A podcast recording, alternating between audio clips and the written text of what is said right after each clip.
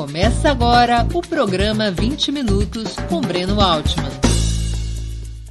Está começando mais uma edição do programa 20 Minutos. O tema de hoje: vitoriosos e derrotados no primeiro turno das eleições municipais.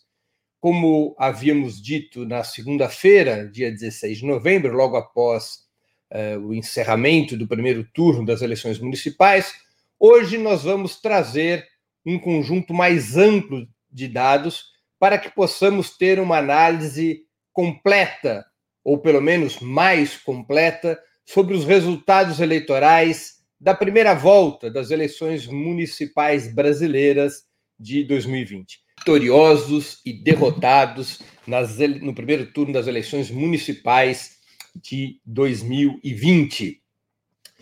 Antes de mais nada, eu queria compartilhar com vocês o método para a gente poder fazer esse balanço.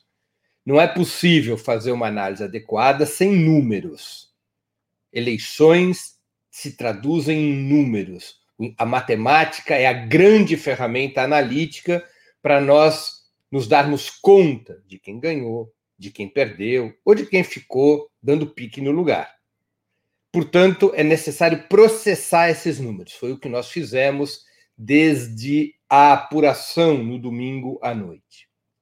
Uh, basicamente, recolhemos os principais números da, do primeiro turno e dividimos esses números em três itens de avaliação. Um item, o número de eleitores, ou seja, quantos eleitores cada partido e cada bloco de partidos arregimentou no primeiro turno das eleições municipais, tomando em consideração o voto dos eleitores para prefeito no primeiro turno. Então, esse é o primeiro item: número de eleitores para prefeito no primeiro turno, número de eleitores de cada partido e de cada bloco para prefeito no primeiro turno. Segundo item, número de prefeituras conquistadas por cada partido e por cada bloco.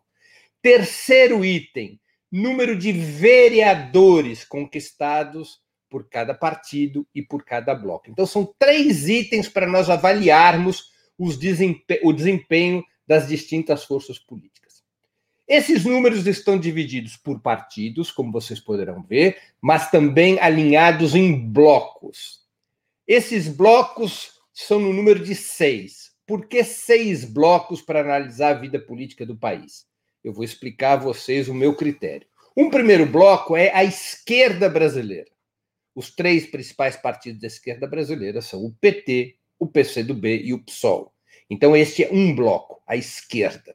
Um segundo bloco é a centro-esquerda, o PDT, o PSB e a Rede. Um terceiro bloco eu chamei de pântano, porque são três partidos que a gente nunca sabe onde eles estão. Se eles estão mais para centro-esquerda, se eles estão mais com a direita neoliberal, com o campo conservador. Então, este pântano aglutina o Cidadania, o Podemos e o PV. São três partidos que compõem o pântano. Então, nós temos aí dois blocos no campo progressista, a esquerda e a centro-esquerda. Em seguida, nós temos o pântano, que fica entre o campo progressista e o campo conservador. E depois, nós vamos ter três blocos do campo conservador. O primeiro bloco é direita neoliberal, que é o bloco de partidos que dirigiram o golpe de Estado de 2016 e que constituíam a coluna vertebral do governo Fernando Henrique depois do governo Michel Temer o governo usurpador de Michel Temer. Esses partidos são o MDB, o PSDB, o DEM e o Novo. Botei o Novo também nessa direita neoliberal, embora o Novo seja bastante inexpressivo. Nós temos um outro bloco no campo conservador, e, portanto, o quarto bloco da nossa análise, que é o Centrão, que é composto pelo PSD, pelo PP, pelo PL, pelo PTB, pelo Solidariedade, pelo PROS e pelo Avante. É um grupo de partidos muito fisiológicos. O Centrão oscila hoje entre a direita neoliberal e o bolsonarismo. Pactua com o bolsonarismo, dá maioria parlamentar para o bolsonarismo na Câmara dos Deputados. São partidos literalmente de aluguel, ou seja, eles não têm um projeto para o país, eles não têm nem mesmo uma candidatura que esteja sendo construída pelo presidente da República. Eles são um bloco de partidos predadores do campo conservador e que oscila entre o bloco PSDB, DEM, MDB e o bolsonarismo. Eles podem tanto estar com a direita neoliberal quanto com o bolsonarismo na disputa presidencial de 2022. E, finalmente, nós temos o bolsonarismo, que é composto pelos republicanos, pelo PSL, pelo PSC, pelo Patriotas e pelo PRTB. É o grupo de, dos partidos de extrema direita. Então, nós temos esses seis blocos. Estão fora das minhas estatísticas os pequenos partidos. Então, vocês vão perceber que alguns partidos não constam. Para poder simplificar, o sistema partidário brasileiro é muito complicado. É muito difícil fazer estatística com esse sistema, porque são quase 40 partidos. Se nós formos analisar partido a partido, seria uma confusão, uma sopa de números. Então, eu me é, restringi aos partidos maiores, mas quase todos os partidos, e o, constituir esses blocos para analisarmos a vida política do país. Grosso modo, o país estaria muito bem com seis partidos, como vocês podem ver, né? Cada partido representando uma corrente ideológica da sociedade brasileira, das ideias socialistas até as ideias neofascistas. Seis partidos dariam conta do recado diversas circunstâncias fazem com que sejam, é, seja maior a quantidade de partidos. Vamos então agora fazer a análise. Já vou avisando que o programa de hoje vai estourar o tempo para que a gente possa ter um quadro claro do processo eleitoral que está em curso. A primeira tabela que vai subir é a da evolução dos blocos políticos entre 2016 e 2020, em função daquele primeiro item a que me referi, que é a votação para prefeito, o número de eleitores de cada partido conforme a votação para prefeito. Que, que nós podemos perceber com esse quadro? A esquerda teve uma pequena queda. A esquerda teve 10 milhões 883 mil votos, 10 milhões 883 mil 557 votos em 2016 e caiu para 10 milhões 393 310 votos, 10 milhões 393 mil 310 votos em 2020. A, a participação da esquerda uh, em, nos votos válidos em 2016 era de 10,69%, caiu para 10,22%. É uma pequena queda, a gente pode dizer que a esquerda ficou estagnada se compararmos número de votos entre 2020 e 2016. Se nós formos analisar internamente os partidos de esquerda, vou pedir à produção que coloque então o quadro esquerda, o quadro uh, analítico do bloco de esquerda. Então, olha só.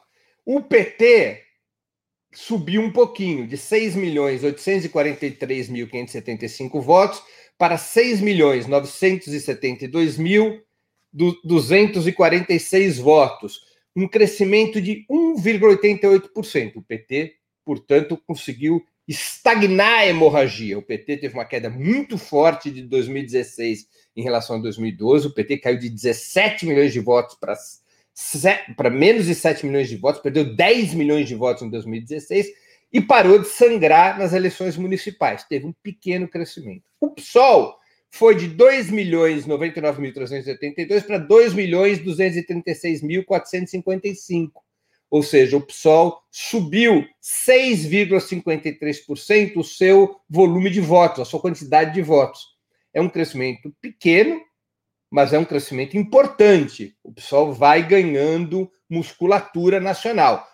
Influencia muito nesse resultado o, o bom desempenho de Boulos, de Guilherme Boulos, em São Paulo, indo para o segundo turno das eleições municipais. A gente até fica com a impressão que o PSOL teve um grande crescimento, mas foi um crescimento modesto, de 6,53%. O que atrapalhou muito a esquerda foi a queda abrupta do PCdoB. O PCdoB teve 1 milhão 940.600 votos em 2016, somando o PCdoB e o PPL, que se incorporou, que se fundiu ao PCdoB no ano passado. Não é? Então, o PCdoB caiu de 1 milhão 940.600 votos em 16 para 1 milhão 184.609 em 2020. É uma queda muito forte. de 38,96%. Essa queda do PCdoB empurrou a esquerda para baixo. A esquerda caiu de 10 milhões 883.557 para 10 milhões 393.310 votos, uma queda de 4,5%. Vamos retornar à evolução dos blocos, a, a, a planilha anterior, por favor. Então, aqui estamos. Então, nós vimos isso, uma, uma estagnação com uma ligeira queda da esquerda. A centro-esquerda teve uma queda fortíssima. 15, de 15 milhões 744.669 votos, com uma participação de 15,46%, para 10 milhões 944.400 votos em 2020. A, centro-esquerda representava, como eu já disse, 15,46% dos votos em 2016 caiu para 10,76% em 2020. Peço agora para colocar aquele quadro do, do da centro-esquerda, para a gente analisar os partidos da centro-esquerda, como eles evoluíram. Como vocês podem ver, o PDT teve uma queda de 17,06%, de 6 milhões 412 mil para 5 milhões 318 mil. PDT de Ciro Gomes, uma queda de 17,06%. O PSB teve uma queda ainda mais fenomenal, de 8 milhões 336 mil 371 para 5 milhões 238 mil 499, uma queda de 37,16%. E a rede mergulhou, mas a rede é pequena. 995.447 votos em 2016 para 387.034 votos, uma queda de 61,12%.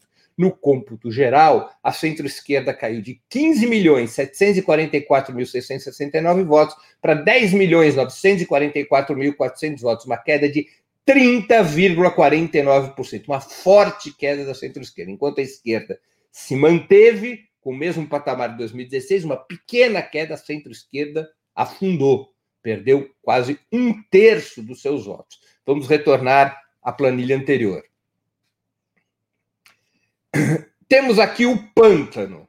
O pântano é, inclui também o PV, não está marcado aqui, mas a cidadania, o Podemos e o PV o, eles foram de 5 milhões 959.977 para 6 milhões 590.287, um pequeno crescimento. O pântano representava 5,85% dos votos, eh, passou a 6,48% de participação nos votos válidos. Vamos à tela do pântano agora.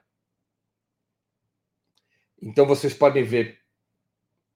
Não, não, essa não é a tela do pântano. Tá, tá estranha essa tela. É... Bom, vamos retornar àquela tela geral, então? Ah, vamos retornar à tela geral. Então, a gente também não precisa ver todos os campos um a um.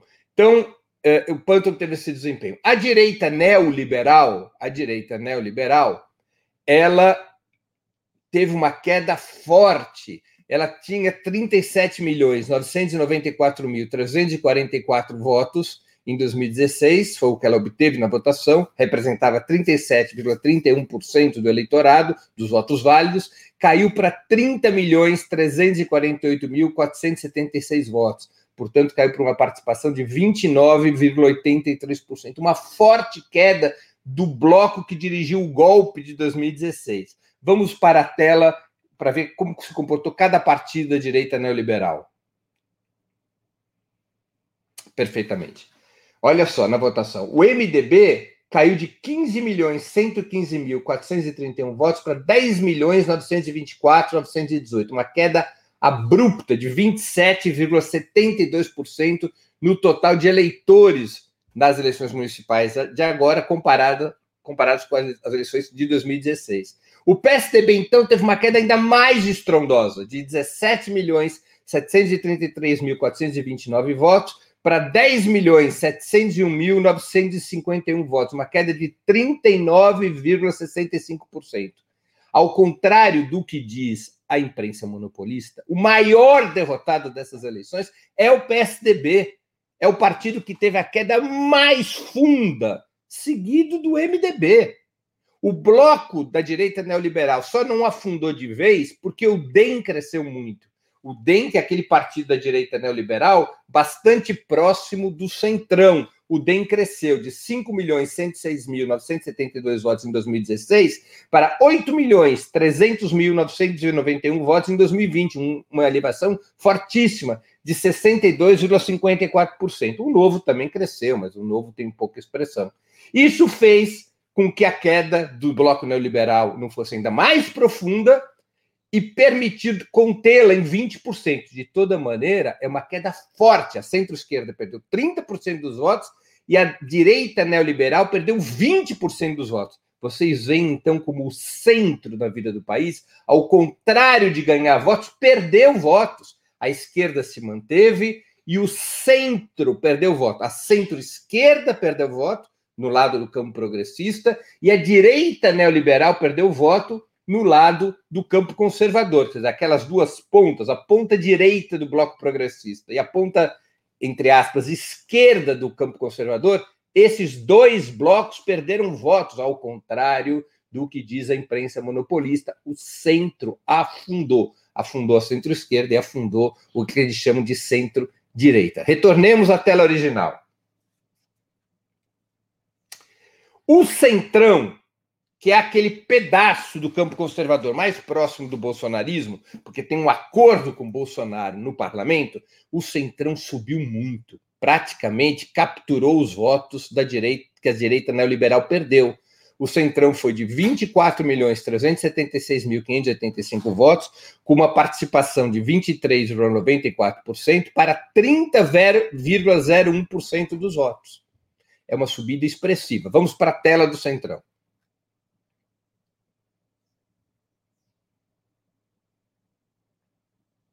Como vocês podem ver, os dois partidos que tiveram um fortíssimo crescimento no Centrão, em termos de votação, foi o PSD, que cresceu de 8.172.180 para 10.615.207, um crescimento de quase 30%. É um dos, dos grandes partidos, dos seis grandes partidos, é o que mais cresceu é o que mais cresceu, foi o PSD. Em seguida, o PP, que cresceu de 5.743.071 votos para 7.573.697 votos, um crescimento de 31,88%. Um forte crescimento do PSD e do PP, permitindo ao Centrão elevar bastante sua votação. Retornemos à tela original.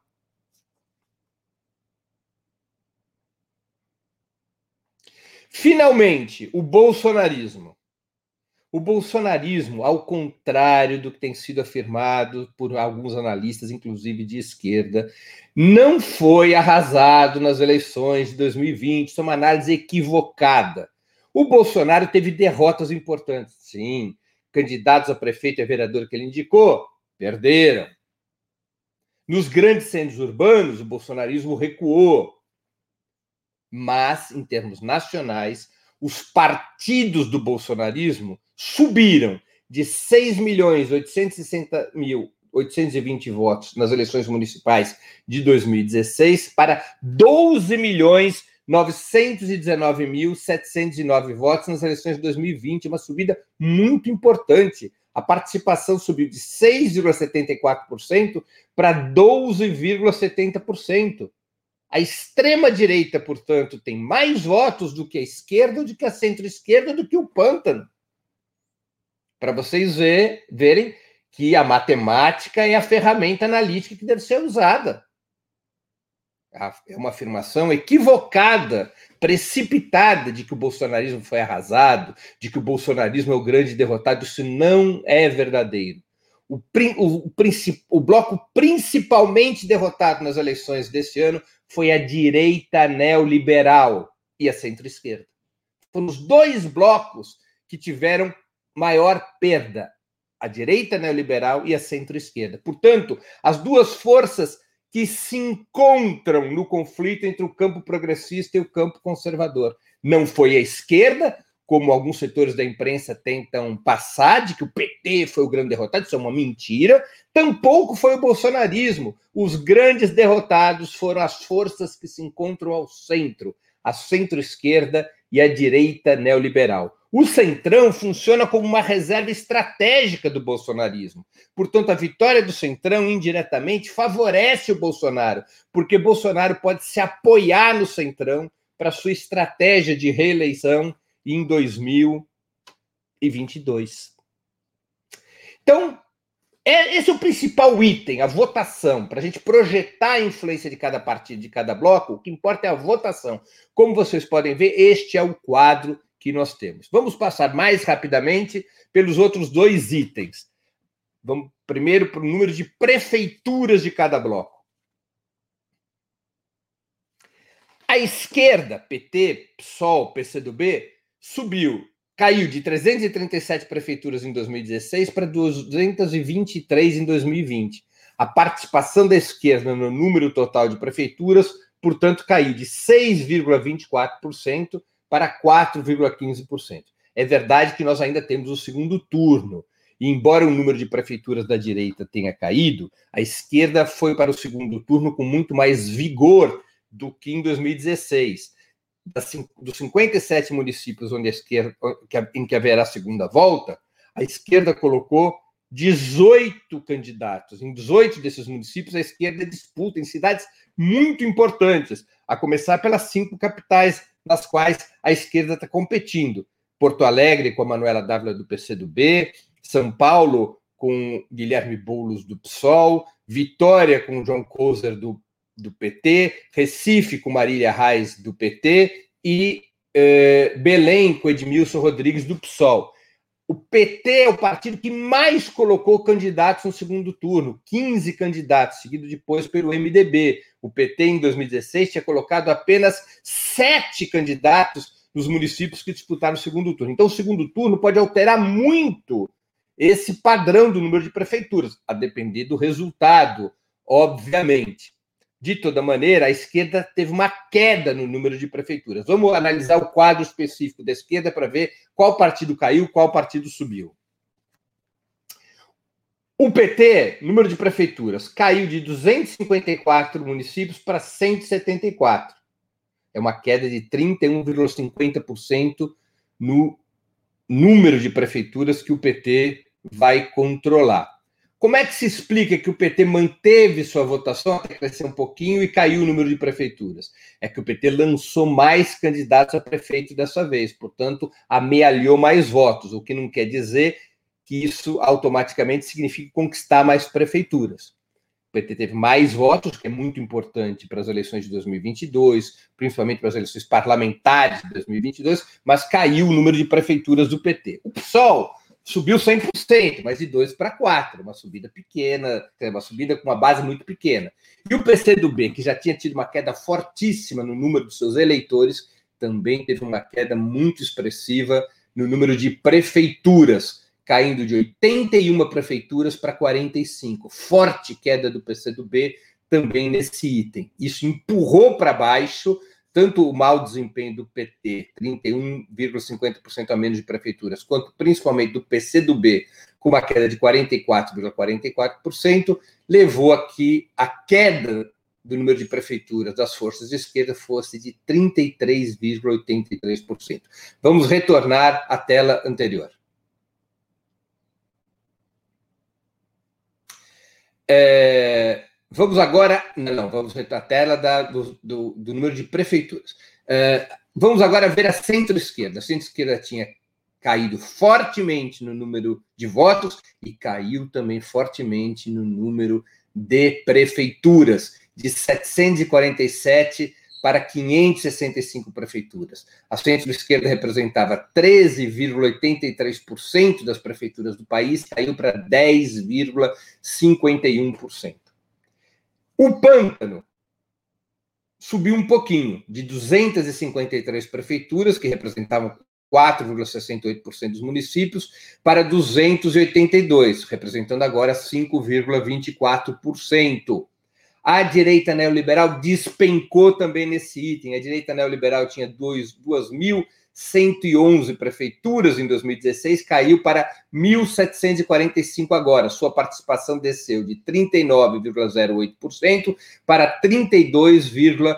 45%. Novamente, os grandes derrotados também pelo número de prefeituras são as forças que se encontram ao centro, a centro-esquerda e a direita neoliberal. São os setores que se encostam na disputa entre o campo progressista e o campo conservador. Essas forças ao centro perderam. Perdeu a centro-esquerda, perdeu a direita neoliberal. O centrão cresceu, que é aquele setor do intermediário do campo conservador mais próximo do bolsonarismo.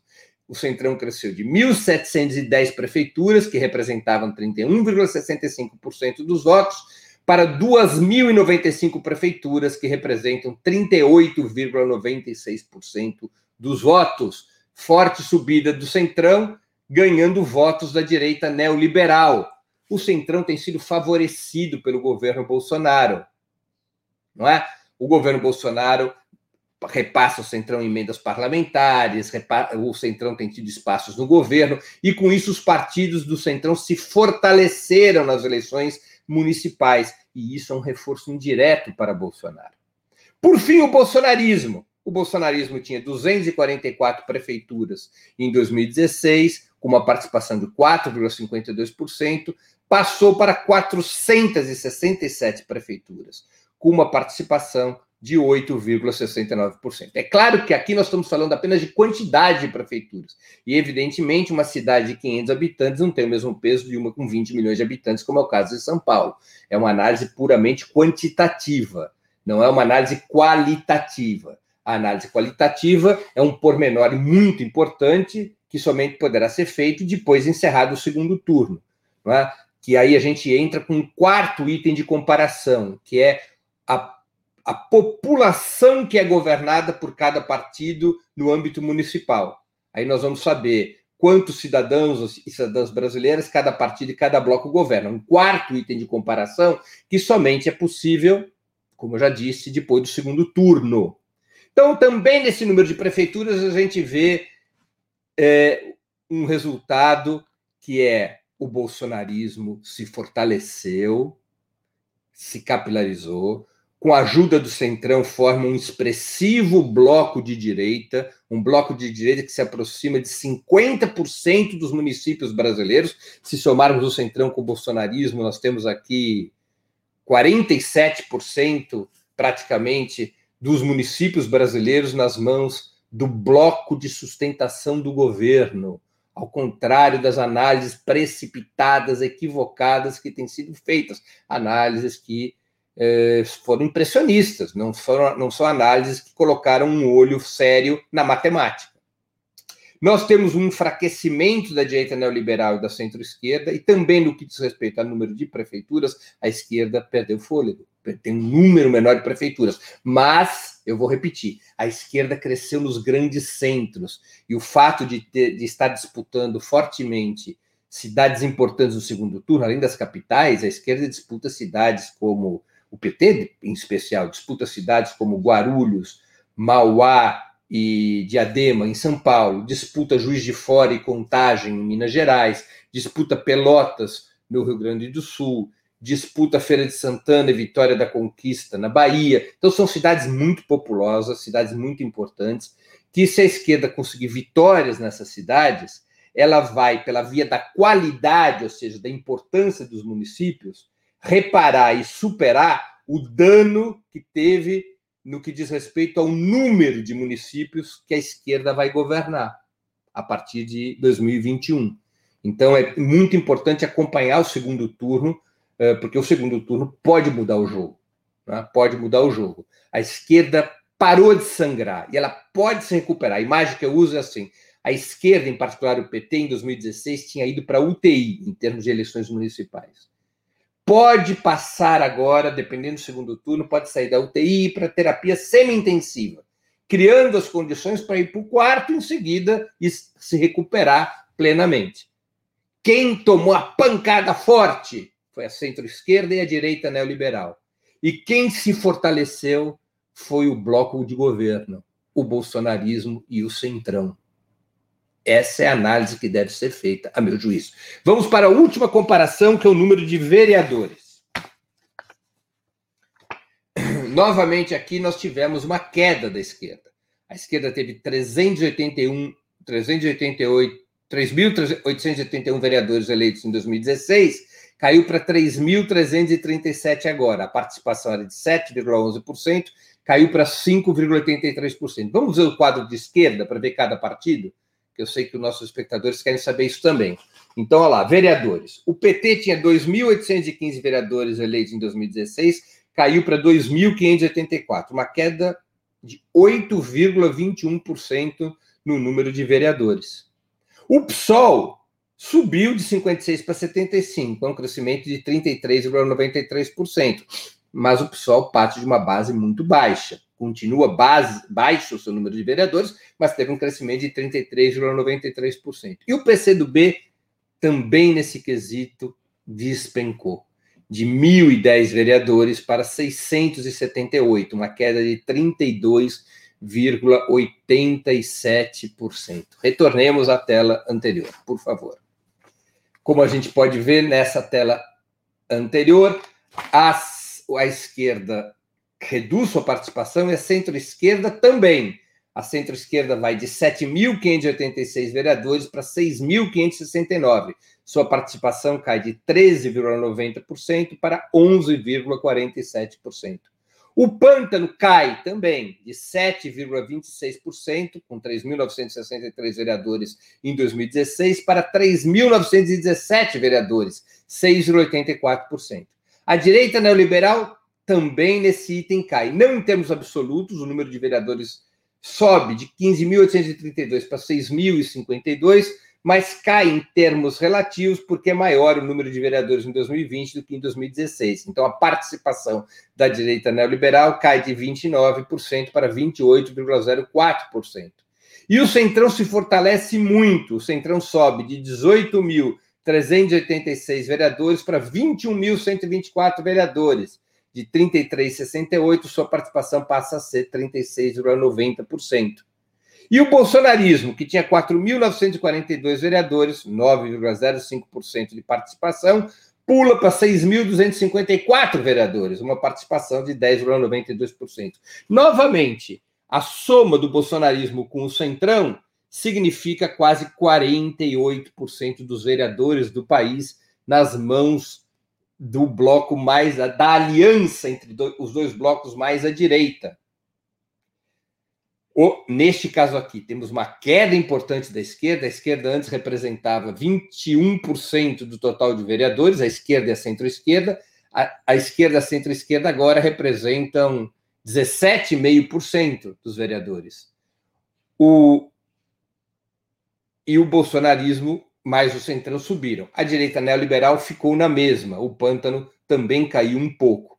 Novamente aqui, nós temos um cenário em que se enfraquece as forças mais ao centro, por conta da combinação entre a direita neoliberal e a centro-esquerda, mas também se enfraquece a esquerda em número de vereadores. Embora seja um enfraquecimento é, não muito forte, é um enfraquecimento que deve ser registrado. Enquanto do, os dois blocos mais à direita, o Centrão e o bolsonarismo, que são aliados na Câmara dos Vereadores, que podem estar juntos na eleição presidencial, esse bloco cresceu.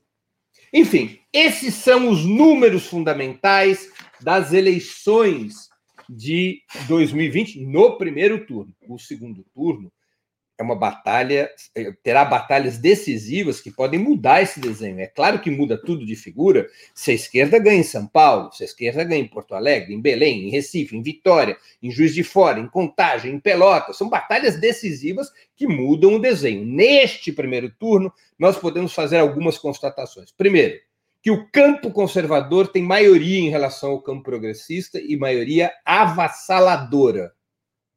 O campo conservador que reúne o bolsonarismo, o centrão, a direita neoliberal, esse campo conservador tem 75% dos votos. Enquanto que a esquerda a centro-esquerda tem 20% dos votos. E o pântano tem ali perto de 5%, perfazendo 100% dos votos. Então o campo conservador é amplamente majoritário. Mas não se assustem com isso. O campo conservador sempre foi majoritário em eleições municipais. As eleições municipais são um terreno muito favorável para o voto de direita. Por três razões fundamentais. A primeira delas, a burguesia brasileira ajuda os partidos de direita com as suas entidades e organizações. Rotary Club, associações comerciais, eh, federações das indústrias, federações do comércio, igrejas. Então, lá nas cidades pequenas e médias, essas organizações ajudam muito a direita historicamente. Segundo, eh, nessas, nessas uh, cidades pequenas e médias, o apoio do governo federal, as verbas do governo nacional, federal e dos governos estaduais tem muito peso e também ajuda muito os candidatos de direita. Terceiro, as eleições municipais são muito mais despolitizadas que as eleições nacionais. A população, na maior parte das cidades, vota não num partido, num projeto, mas vota num nome de vereador, num nome para prefeito. Esses prefeitos e vereadores, especialmente no campo da, da, da, da direita e da centro-direita, eles mudam de partido toda hora. Então, é, não, não tem. É, sempre foi um campo mais favorável uh, uh, à direita. Então, essa é a primeira constatação. A segunda constatação: as forças centristas, seja direita neoliberal, que é a ala mais moderada do campo conservador, seja centro-esquerda, que é o setor mais à direita do campo progressista, essas, essas duas forças perderam voto e perderam fortemente, perderam quase um terço dos seus votos. A esquerda ficou estagnada, também não houve vitória da esquerda. A esquerda parou de perder, o que já é uma grande coisa nas circunstâncias atuais. Parou de sangrar cai a centro-esquerda, cai a direita neoliberal, se reforça muito o centrão e se reforça também o bolsonarismo. É um cenário de primeiro turno que não é bom, mas que pode sofrer uma reviravolta no segundo turno, porque aí temos essa notícia positiva, uma recuperação da esquerda nos grandes centros. A esquerda está se recuperando nos grandes centros. Perdeu força das cidades pequenas e médias, mas está se recuperando nos grandes centros. E pode colher vitórias importantes nos grandes centros.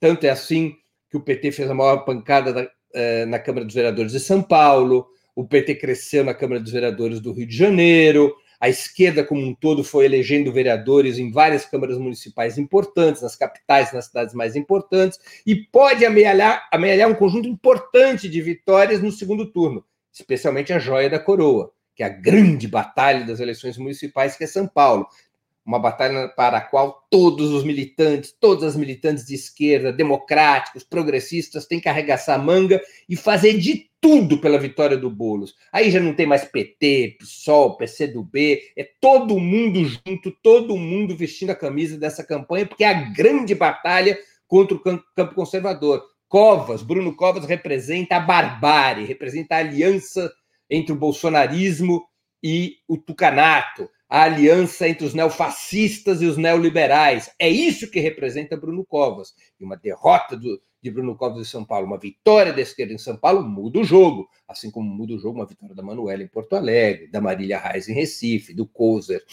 é, em Vitória, do Edmilson Rodrigues em Belém, da Margarida Salomão em Juiz de Fora, da Marília Campos é, em Contagem, do Pepe Vargas em Caxias e assim por diante. Né? Então, são batalhas muito importantes que ainda faltam ser travadas, que estão em curso e que podem mudar o jogo, o resultado do jogo das eleições de 2020. Então, essa também é uma constatação importante. No primeiro turno, bolsonarismo se fortaleceu, Centrão se fortaleceu muito. Quem perdeu pesado, a direita neoliberal e a centro-esquerda. Quem ficou dando pique no lugar, mas parou de sangrar, foi a esquerda. O PT parou de sangrar, o PSOL subiu um pouco, com um desempenho muito exemplar na cidade de São Paulo.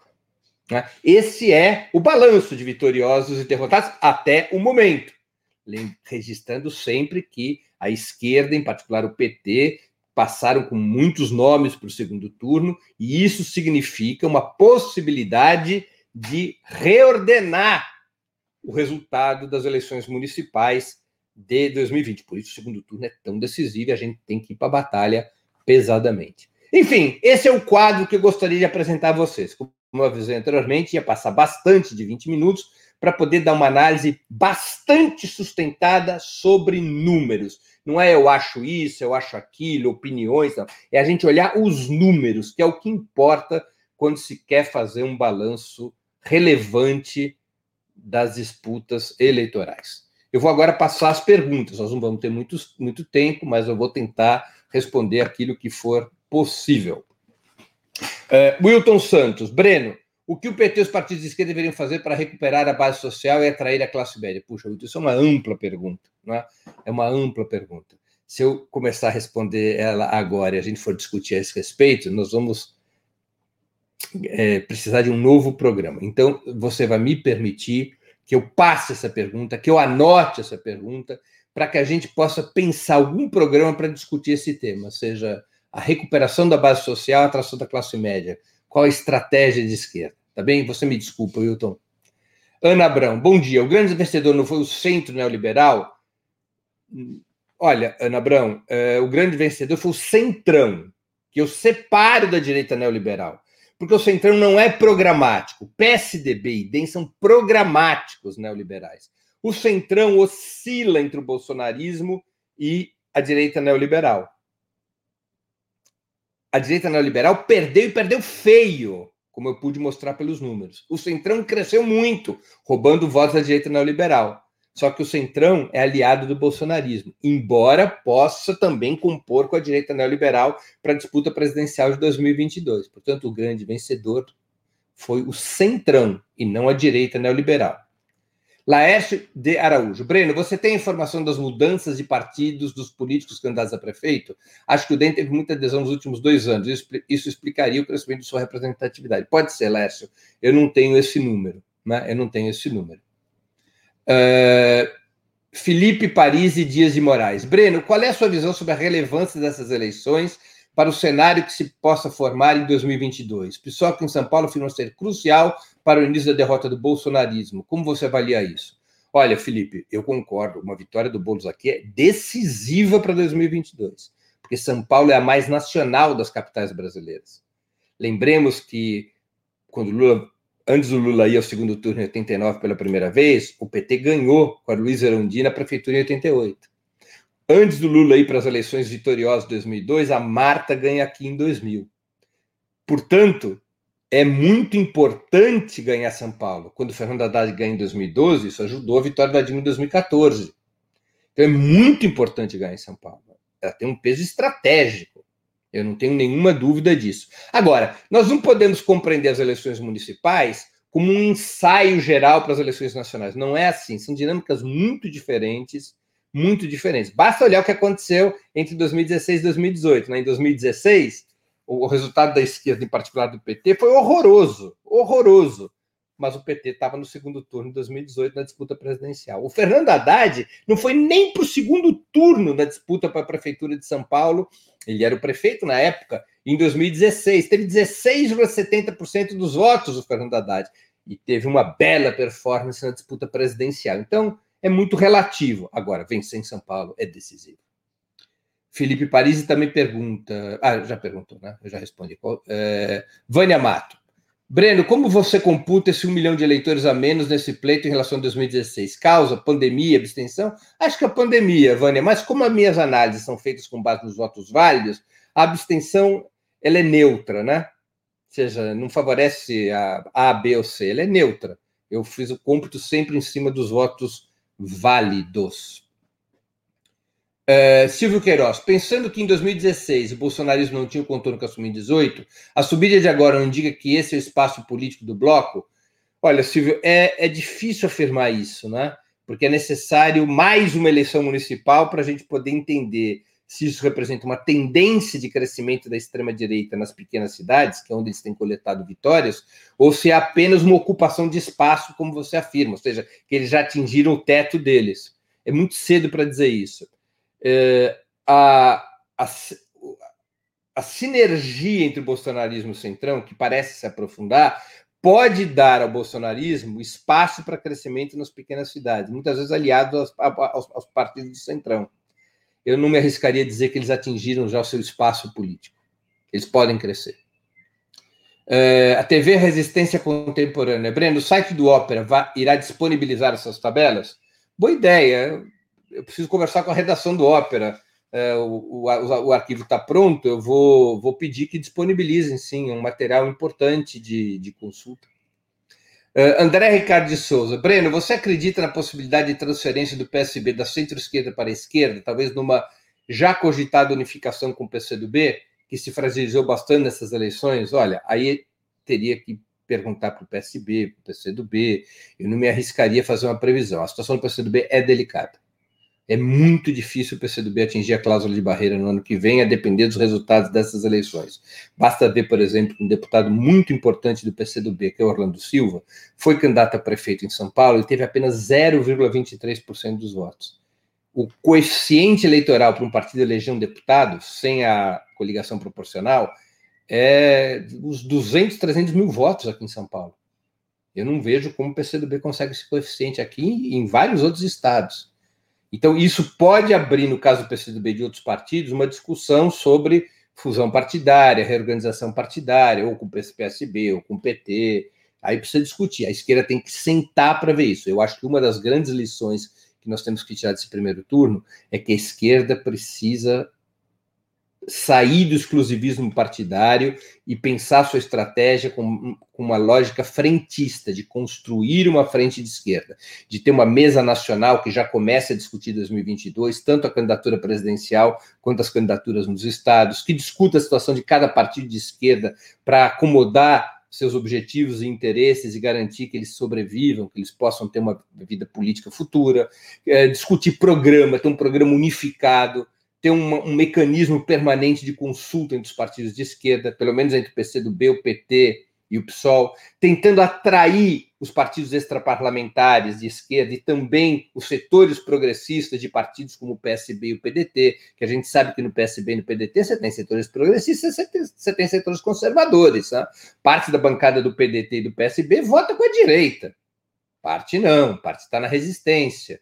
Os partidos, mesmo o PDT e o PSB, tem assinado conjuntamente com o PT, o PSOL o PCdoB, notas, documentos de repúdio, tem votado, tem indicado votos junto com a bancada do PT, do PSOL e do PCdoB, é, mas eles abrigam setores conservadores também. Então, é necessária essa frente de esquerda, que comece com PT, PSOL, PCdoB, com mesa nacional, programa único, pensando 2022, para que a gente possa sair dessa situação, porque a esquerda se enfraqueceu relativamente se enfraqueceu em termos de número de prefeituras e número de vereadores.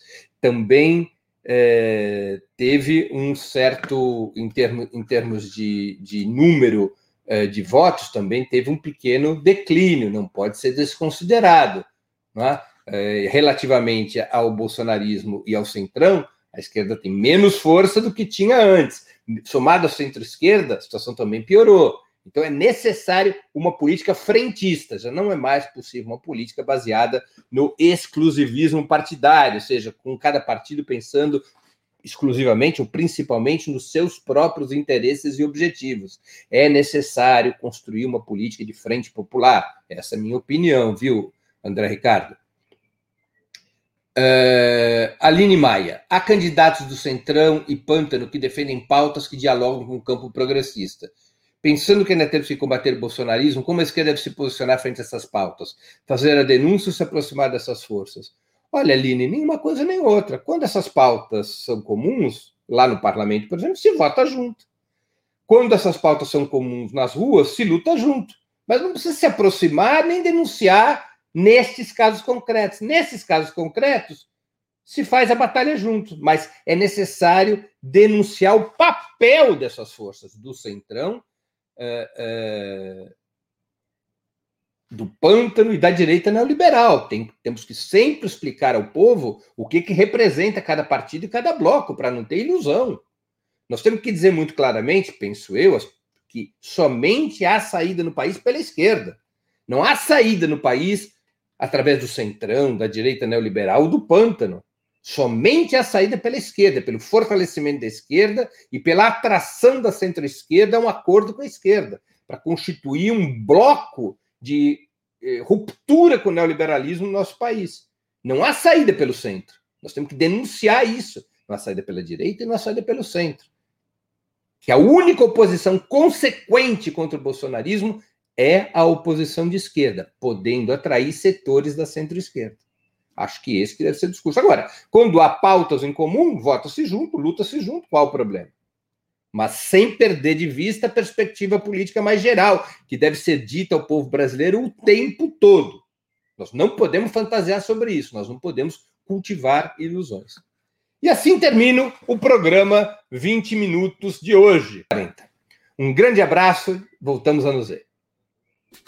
Para assistir novamente esse programa e a outras edições dos programas 20 Minutos, se inscreva no canal do Opera Mundi no YouTube. Curta e compartilhe nossos vídeos, deixe seus comentários. O jornalismo de Ópera Mundi é mantido com o seu apoio. Faça uma assinatura solidária em www.operamundi.com.br. Com um pequeno valor mensal, você nos ajuda no desenvolvimento de um jornalismo independente e de qualidade. Obrigado pela audiência e até a próxima.